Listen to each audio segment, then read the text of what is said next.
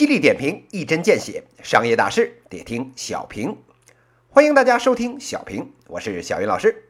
今天呢，跟大家谈一个跟三六零摄像头有关的话题。说到这个三六零这家企业啊，各位听友呢，应该啊都不陌生。一个三六零安全卫士，一个三六零杀毒，还有一个呢三六零浏览器。哎，这两年啊，好多嫌麻烦的小伙伴呢。装电脑直接就上这三板斧，这电脑安全啊，心里就觉得，哎，这就齐活了。今天咱们说的这个三六零摄像头呢，专业的名字叫小水滴，也是三六零旗下的产品。既然呢都在三六零旗下，那肯定标榜的是安全啊。可是啊，这两天一个号称是九零后的这个小姑娘陈菲菲就跳出来打脸，说：“周叔叔，您啊别盯着我们看了。”人小姑娘说了：“哎，人家三六零这摄像头。”打着免费送的旗号，偷偷啊就在网络上开直播，网吧、商店，哎，这也就算了。您啊，要是安家里，相当于呢全家老少爷们儿一起上阵真人秀，哎，全国人民啊都搬着小板凳嗑着瓜子儿，乐呵的等着看呢。这事儿一爆出来，一时呢激起了千层浪，各界吃瓜群众啊是群情激愤。好你个周鸿祎！当年您这三七二幺啊，流氓软件那点事儿，哎，我就不追究了。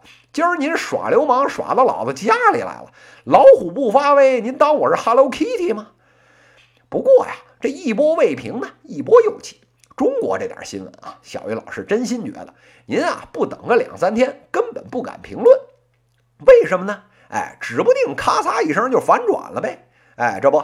哎，今儿个一早，三六零公司啊就跳出来辟谣，说呀这没有的事儿，我们的摄像头呢有直播功能，哎，这是不假。但是啊，默认的功能呢是安防，想要直播啊，您得用户勾选选项同意协议才能直播呢。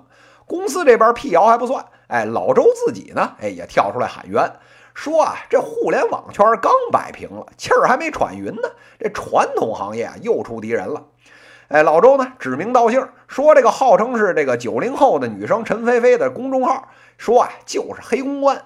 停更了十个多月以后，忽然发出一篇，搞出这个十万加的大新闻，而且呢，立马各种营销号配合转发，估摸着八成是啊，因为老周前一阵啊到处送设备，断了人啊摄像头厂家的财路，人家呢立马使黑钱了，想把这三六零斗垮斗臭。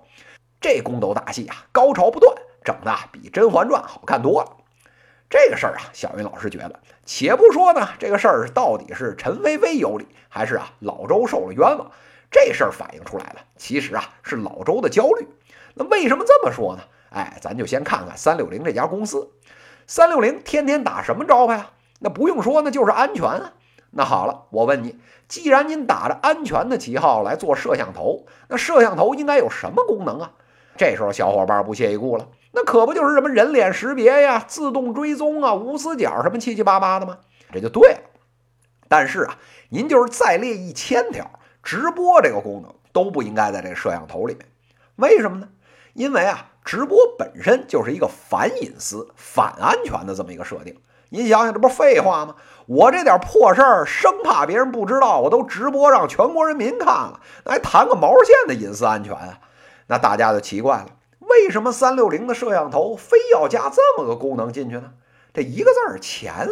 您想想，这两年互联网的几个大风口有哪些？这直播妥妥跑不了是一个呀！眼见着这个斗鱼、熊猫、哔哩哔哩跟着沾光，这估值呢翻了跟头的往上涨，这老周他能不焦虑吗？这热点不蹭，妄为互联网人啊！您蹭热点可以。但您一个反安全的东西硬往安全硬件里加，这地雷还不是您自己埋下的吗？所以说呀，三六零小水滴摄像头直播这个事儿，其实归根到底反映的是老周的产品焦虑症。前一阵大家都说人民啊想念周鸿祎，哎，为什么呢？其实啊，人老周自己也说了，大家不是想念周鸿祎，大家想念的是互联网的炮火声。